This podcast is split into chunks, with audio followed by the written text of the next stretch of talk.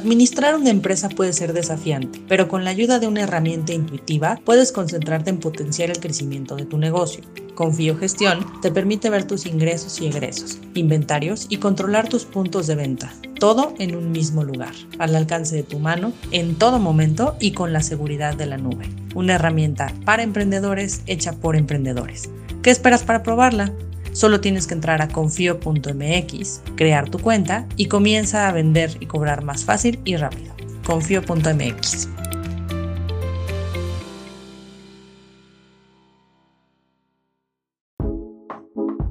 Hoy más que nunca, empecemos a pensar en qué sigue.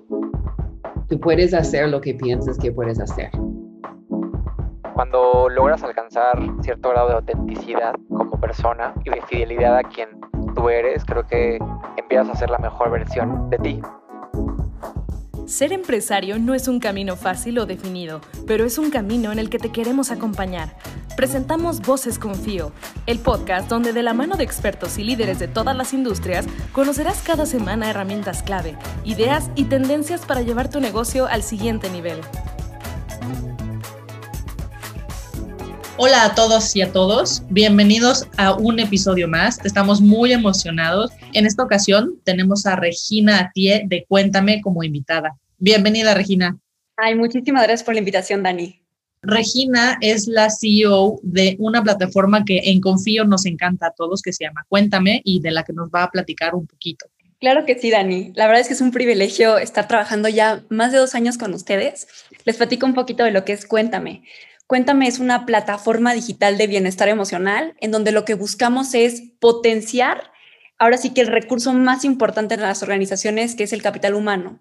¿Cómo potenciarlo? Para darte un poquito de, datos, ¿no? El 95% de los colaboradores padecen de estrés alto o muy alto en su día a día. Entonces, imagínate el tener que estar manejando todas estas pues emociones dentro del trabajo, no toda la carga laboral.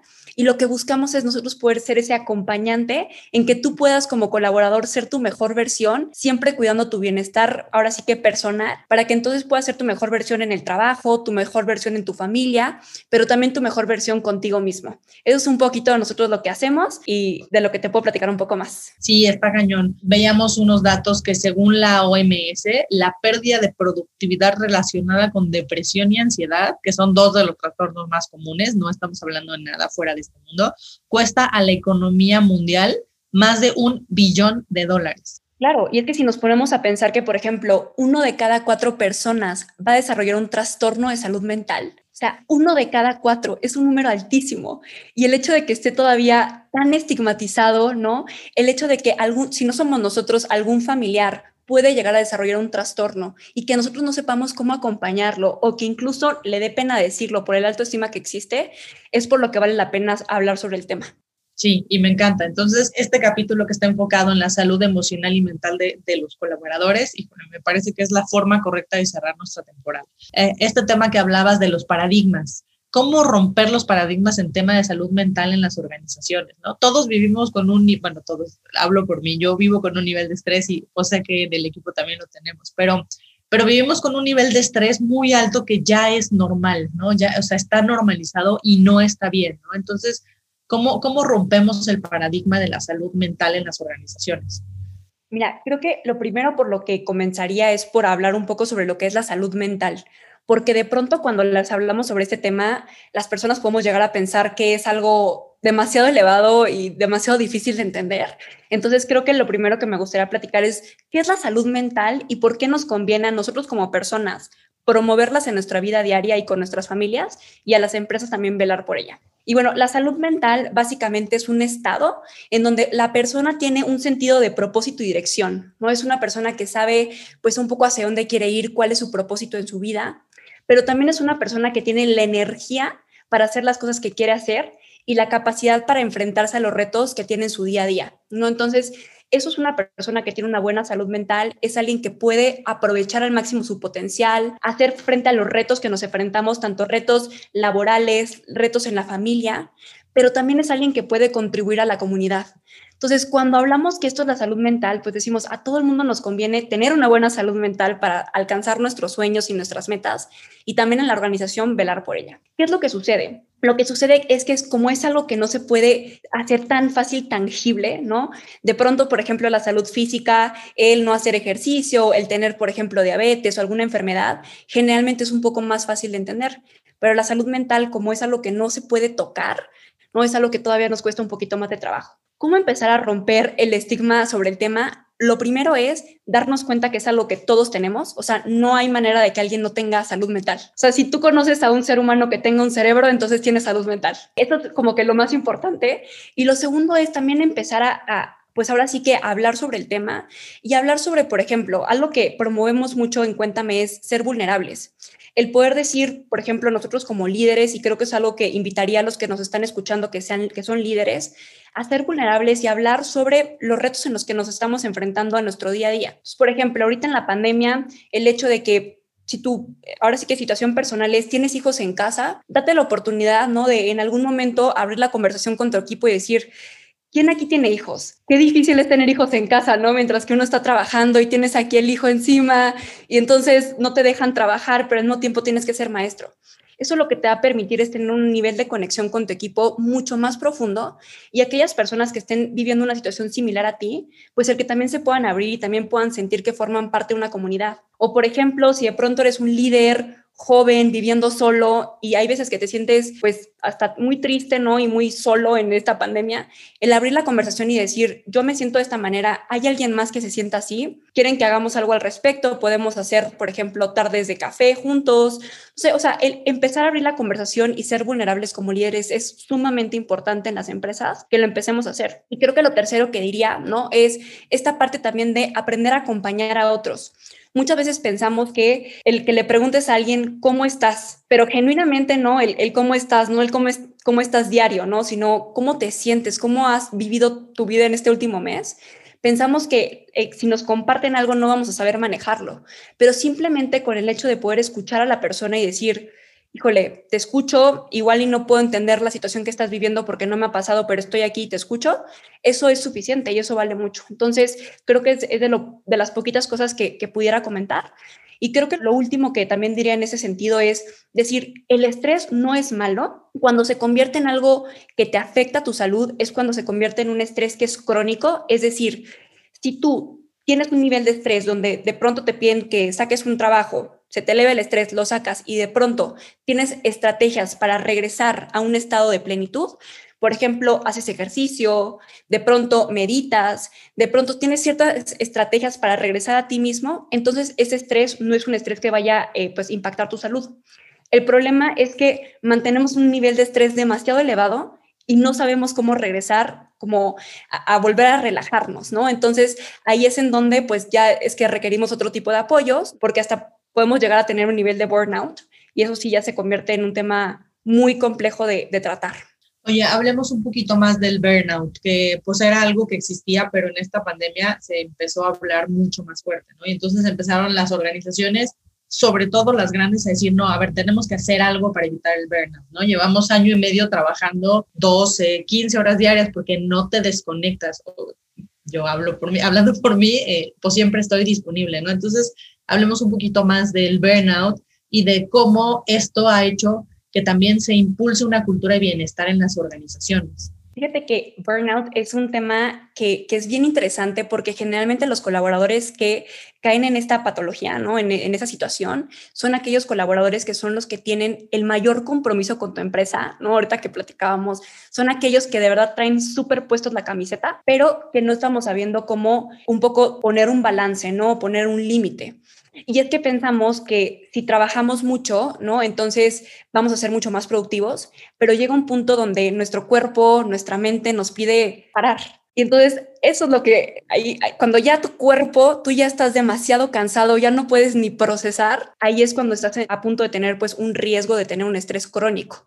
No, ya un burnout es cuando esto se vuelve algo demasiado fijo. Incluso hay mucha literatura, pero hablan sobre seis meses ya que estás teniendo un estrés eh, crónico. Y también hablan sobre que hay ciertos puestos de trabajo que son los que tienen mayor riesgo de burnout. Entonces, por ejemplo, aquellos colaboradores que tienen mucho contacto con el cliente o con el usuario, como call centers, vendedores, ellos son los que tienen el mayor eh, nivel de riesgo de burnout porque todo el tiempo tienen que tener pues cierta energía, ¿no? Cierta, eh, pues transmitirle al cliente lo que, lo que la empresa ¿no? está buscando. Entonces, ahí es donde tenemos el mayor nivel de riesgo. Entonces, ¿cómo desde nosotros como organizaciones podemos apoyar y cómo nosotros como personas nos podemos cuidar? Por un lado, como organizaciones, ¿cómo podemos cuidar a que nuestros colaboradores no, no caigan en, pues, en este estrés crónico que se puede convertir en un burnout? Lo primero es respetar los límites. De pronto nos cuesta mucho trabajo no decir, híjole, programo el correo, que ahorita son las 9 de la noche, tengo dos opciones, se los envío ahorita o programo el correo para mañana 8 de la mañana, ¿no? Y decimos, no, ya, ahorita. Pero el hecho de estar de pronto rompiendo, ¿no? Con, con, con esos límites, no está mal que nosotros exijamos a nuestros colaboradores y que todos traigamos la camiseta puesta y más cuando queremos lograr objetivos muy agresivos, ¿no? Que es lo que las startups buscamos. Lo que sucede es que cuando eso se vuelve todos los días, todo el tiempo por años, es cuando ya rompemos a nuestros colaboradores. Entonces, es el hecho de a veces tomar esta decisión como líderes de decir, este correo tiene que salir hoy, porque es algo que si no tenemos mañana a las 7 de la mañana, va a haber un gran problema, ok, saco el correo. O este correo puede salir mañana a las 8 de la mañana porque todavía lo podemos trabajar eh, pues en el resto del día, perfecto. Entonces, es también nosotros empezar a tomar estas decisiones, ¿no? Que al fin y al cabo pues velan porque nuestra gente sea más productiva. Porque la productividad, ¿no? Dentro de una persona se basa en que también la persona pueda tomar decisiones estando consciente y las decisiones más efectivas. Y cuando una persona tiene un estrés muy elevado, ya no piensa claramente, incluso tarda el doble en desempeñar una tarea que pudiera ser mucho más ágil si estuviera descansado. Entonces, eso es lo primero que le diría en ese sentido. Lo segundo que diría es tú como persona, cómo puedes cuidar, pues no caer en, un nivel de estrés crónico que pueda llevarte a un burnout. Lo primero que te diría es, primero establece muy claro tus prioridades en el trabajo, ¿no? Haz un checklist de qué tan urgente o importantes las tareas que tienes que ir sacando para que vayas primero sacando las tareas prioritarias, porque de pronto mucho de lo que hacemos es que queremos hacer todo de un jalón y no recordamos que somos humanos y que tenemos tiempo limitado, ¿no? Entonces, y nuestro nivel de energía es limitado. Entonces, esa, esa parte es como sumamente importante, ¿no? Que nosotros mantengamos muy buen orden, ¿no? En, en las tareas que realizamos que también nos demos espacio para hacer ejercicio, para comer saludablemente. Suena súper repetitivo, pero es súper importante. Si nosotros por comer rápido nos comemos un chocolate y un refresco, entonces, el nivel de energía que nos va a dar es, pues sí, en una hora el pico de energía, pero a las dos horas ya no vas a poder ni con tu vida. Entonces, es diferente a si te comes una frutita, ¿no? Que te va a mantener un nivel de energía óptimo a lo largo del día. Entonces, es también aprender, ¿no? A, cómo autocuidarnos y descansar. O sea, nuestro cerebro necesita descansar de siete a ocho horas por día. Entonces, es muy importante que esa parte eh, la busquemos, ¿no? Me encanta. Fíjate que mi terapeuta dice que o si no cubrimos nuestras necesidades, en algún momento, pues nuestro cuerpo dice, yo, yo aquí ya no trabajo, yo ya no doy más, ¿no? Entonces, pues cómo hacer caso a nuestras necesidades con estas recomendaciones que dices, ¿no? Dormir bien, eh, hacer ejercicio, comer bien, cosas saludables, eh, pues para poder estar en mejores condiciones, ¿no? Entonces, eh, creo que sí es bien importante escucharnos, ¿no? Y, y, cuidar un poco más de nuestra salud. Y como organizaciones, hablar de cuidar a nuestros colaboradores se convierte en un tema de, pues sí, yo, yo, o sea, yo los cuido, pero, pero ¿cómo realmente damos estos pasos para tener una cultura de bienestar, ¿no? Se habla, pues otra vez, de los grandes corporativos que tienen áreas dedicadas a esto y presupuestos millonarios, pero no se habla del el 70% de las empresas de este país, ¿no? De cómo pueden empezar a cuidar la salud mental y emocional de sus colaboradores con pequeñas acciones que les ayuden a realmente hacer la diferencia en, el, en la calidad de vida del colaborador. Totalmente. Mira, lo primero que compartiría es el, el, el, tema de apoyar a nuestros colaboradores a que tengan pausas. Algo que, algo muy interesante es que hay empresas que están comunicando a sus colaboradores, oye, cada tres horas, date una pausa de cinco minutos. O sea, no necesitas más, cinco diez minutitos, párate de tu, de, tu, de, de tu silla, ¿no? Haz estiramientos, ten ejercicios de respiración, sal a caminar con tu perro, ¿no? O sea, el chiste es poder mandar estos mensajes poderosos como organización que se pueden hacer por Slack, se pueden hacer por correo electrónico. Equipo, recuerden darse cinco minutos cada tres horas, ¿no? Y si esto logramos que no nada más el equipo de, people, ¿no? el equipo de recursos humanos lo, comparta, sino que también los mismos líderes nos ayuden a compartirlo con sus equipos de trabajo. Por ejemplo, antes de iniciar una reunión, Equipo, todos los lunes vamos a compartir en los primeros 10 minutos qué tal estuvo nuestro fin de semana. Entonces, el simple hecho de al inicio de una semana abrir la conversación a que tu equipo, antes de iniciar con toda la carga, ¿no? Pueda compartir un momento agradable juntos y decir, todos los lunes a las 9 de la mañana trae su café y los primeros 10 minutos va a ser de plática. ¿Cómo están? Cuéntenme cómo estuvo su fin de semana.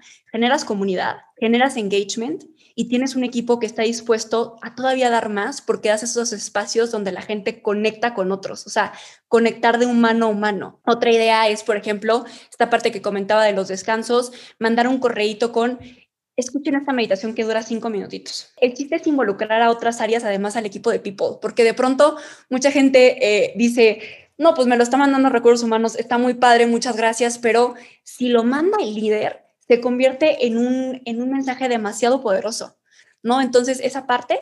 Y lo tercero que te comentaba, que es la parte de priorizar como líderes, ¿no? Decir, o sea, está bien que, que exijamos más, ¿no? Y que todos digamos, la meta está súper agresiva y aparte este año ha sido súper complejo, entonces tenemos que trabajar súper duro, pero definiendo, ¿no? Que también las personas tienen que descansar y tienen que pasar tiempo con la familia.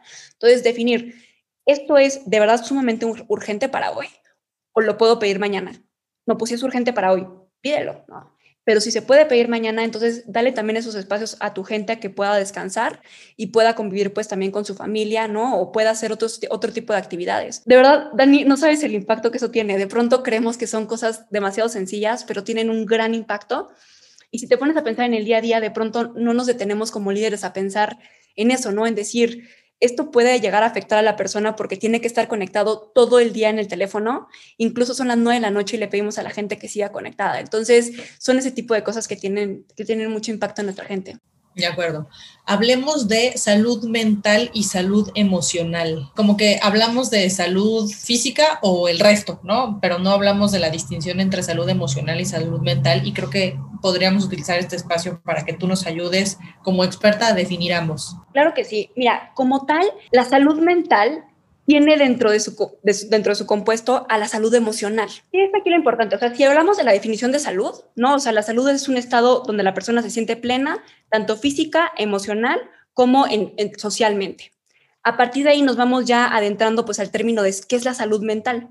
La salud mental básicamente es todo un espectro que compone a la persona tanto en su parte social, ¿no? O sea, que la persona tenga una parte social que tiene un impacto enorme en su salud mental, que la persona tenga su salud emocional, es decir, de pronto, y ahorita me voy a ir muy, muy en concreto en la salud emocional, pero de pronto no entendemos nuestras emociones y no las escuchamos y tienen mucho que decirnos tanto de la parte física de cómo nos sentimos como de toda nuestra parte, pues ahora sí que eh, emocional, ¿no? Mental. Pero también la misma salud mental, por ejemplo, involucra toda la parte cognitiva, que es toda la parte de nuestros pensamientos, ¿no? El cómo llevamos nuestro día a día involucra también la parte conductual, cómo nos conducimos en nuestro día a día, ¿no? Y está totalmente relacionada pues con la salud física porque somos un ente, somos un todo. Una vez que ya decimos un, poco lo que es la salud mental, ¿no? Que también al inicio pues hablamos de los beneficios.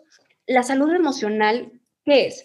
Es toda esta parte, pues sí, otra vez, de nuestras emociones, ¿no? Enojo, tristeza, felicidad, ¿no? O sea, todas nuestras emociones básicas y ahí lo que les recomendaría es que vean, y siempre los terapeutas lo dicen, ¿no? La película de Inside, eh, que no me sé ahorita el nombre en español, pero es Intensamente. Inside Out, Intensamente, sí. De Disney. Y todos los psicólogos la recomiendan porque nos habla sobre las emociones básicas. Y el hecho de que nosotros escuchemos a nuestras emociones nos va a permitir tomar mejores decisiones en nuestro día a día. Esa es la importancia de las emociones y de no esconder a nuestras emociones. ¿El enojo qué quiere decirte? Pues el enojo quiere decirte que hay algo que no te parece justo el cómo reaccionamos al enojo es distinto, porque podemos reaccionar de manera violenta o podemos reaccionar de manera asertiva. Entonces, si tú algo que no te parece justo lo manejas de una manera asertiva y pones un límite, entonces eso lo que te va a promover es bienestar en tu vida. Si tú el enojo lo llevas a un nivel de violencia, entonces vas a afectar a otros y a tu persona. Entonces, esa es como un poquito la, la importancia de ir primero escuchándonos y después tomando acción. Segundo, la tristeza pensamos que la tristeza es mala, lo cual no es cierto, la tristeza no es mala. La tristeza lo que nos permite es entender que hay algo que puede ser que no nos haya hecho sentir bien. Por ejemplo, alguna decepción, ¿no? Por ejemplo, alguna mala noticia. Pero lo que te permite la tristeza es poder hacer un desfogue de la emoción, ¿no? O sea, el poder eh, comunicar lo que sientes, pero mucha gente lo que, o, lo que la sociedad nos dice es escóndela, o sea, una persona no puede vivir triste, ¿no? Porque si no, entonces no va a ser una persona exitosa. Al contrario, la tristeza lo que nos permite es poder tener un espacio donde generalmente cuando te sientes triste te, te, aíslas, ¿no? Te separas del grupo, te permites ser mucho más reflexivo. Claramente cuando lo llevas al extremo se puede volver pues ya en un tema de que puede afectar tu salud mental, ¿no? Puede ser, por ejemplo, un tema de, de depresión o de ansiedad si ya se lleva pues crónicamente ya al extremo. Pero la tristeza, cuando tú te escuchas y cuando permites entender qué fue aquel momento o aquel, aquella situación que te generó tristeza, también te permite pues tener estos momentos de reflexión. Lo mismo, por ejemplo, ¿no? Con la felicidad. O sea, la felicidad que nos dicen, todo el tiempo tienes que estar feliz, no. La felicidad lo que te permite es identificar aquellas circunstancias que dices, yo debería de estar promoviendo estos momentos en mi vida, como hacer ejercicio te puede hacer feliz, cocinar te puede hacer feliz, pasar tiempo con tu familia te puede hacer feliz. Entonces, lo que te permite es identificar cómo puedes balancear tu vida para tener estos momentos que te permiten ser feliz, ¿no? Entonces, eso es un poco de, de lo que pues quisiera comunicar pero como sociedad también no tenemos tanto entendimiento de lo que son las emociones, no nos las enseñan cuando somos niños, ¿no? A identificarlas, cómo se sienten en tu cuerpo, cómo se sienten pues en tu, en tu, pues ahora sí que en tus pensamientos, ¿no? En tu persona. Y es sumamente importante. Y ahí sí sugeriría que si no las conocen, busquen o que vayan con un psicólogo y literalmente yo, yo le digo que los psicólogos son como esta mano derecha que te permite potencializarte al máximo. De acuerdo. Oye, Regina, pues muchísimas gracias. La verdad es que no solo por, este, este episodio, sino por lo que hace Cuéntame, ¿no? Cuéntame la plataforma para los colaboradores de Confío. Yo veo muchos que eh, tomamos las meditaciones o las respiraciones, ¿no? Sesiones de respiración por la mañana, yoga. Entonces creo que, creo que la idea de Cuéntame es muy buena para las organizaciones. Ay, muchas gracias, Dani. La verdad es que también tienen un gran equipo y nos ha encantado pues ya llevar colaborando con ustedes este tiempo. Si la gente quisiera saber más sobre Cuéntame, ¿dónde pueden buscarlos? Claro, en nuestra página web que es sicuéntame.com o eh, también en nuestras redes sociales que es arroba-sicuéntame.com.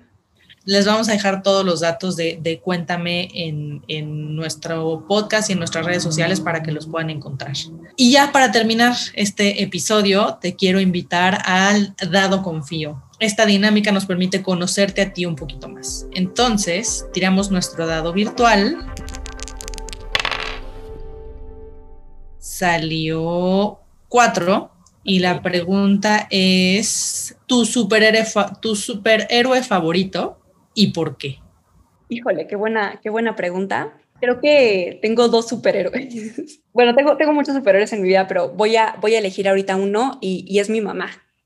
Eh, mi mamá es así, mi heroína. Y, el por qué es porque algo que admiro mucho de ella y le aprendo mucho es la forma en la que, por un lado, ve por la gente, ¿no? O sea, genuinamente se interesa por generar un impacto en la vida de las personas y se entrega en su día a día. Ella es maestra en la universidad y, para ella el dar clases no es llegar a hacer un trabajo, sino impactar la vida del futuro del mundo, ¿no? De México. Entonces, esa forma en la que ella visualiza el por qué hace lo que hace y el por qué da su máximo y llega a las clases y busca transmitirle a sus alumnos, ¿no? Es porque ella en su día a día, por la, por la razón que lo hace es para impactar a la gente, ¿no? Y para que la gente se lleve como con ese granito de arena que ella aporta, pues ahora sí que herramientas para su vida, entonces, e, esa forma en la que ella me transmite esta parte y me la comunique y cuando platicamos, lo que, esta, esta parte es la que me dice, me hace el yo también querer en mi día a día darle un sentido a mi vida, en el por qué estoy haciendo lo que hago. Y lo segundo que te diría de por qué también la admiro muchísimo es por la forma en la que ella se adapta al cambio, ¿no? Ella hace 20 años, ¿no? Se divorció de mi papá y nosotros somos de Chihuahua y se vino a México y entonces cambió radicalmente su vida y la forma en la cual ella se va adaptando a los cambios es algo que le admiro muchísimo y algo que es muy difícil de hacer porque ahorita, por ejemplo, que estamos viendo en la pandemia lo puedo ver, ¿no? El, cómo nos tardamos en, adaptar, en adaptarnos a los cambios. Entonces, diría que es mi mamá. Me encanta. Oye, pues muchísimas gracias por compartir. Em, pues con esto llegamos al final de este episodio. Muchísimas gracias a ti por aceptar el espacio, por compartir con nosotros. A ti, Dani, por la invitación. Muchas gracias. Y muchas gracias a nuestros podescuchas. Gracias por compartir con nosotros estos episodios. Gracias por el tiempo dedicado a este, a este podcast. Esperamos que eh, les sea de ayuda en el impulso a sus negocios. Esto fue Voces Confío. Te esperamos el próximo jueves para un nuevo episodio. No olvides seguir nuestras redes y suscríbete al podcast en tu plataforma favorita. Llegó el momento de creer, crear y crecer.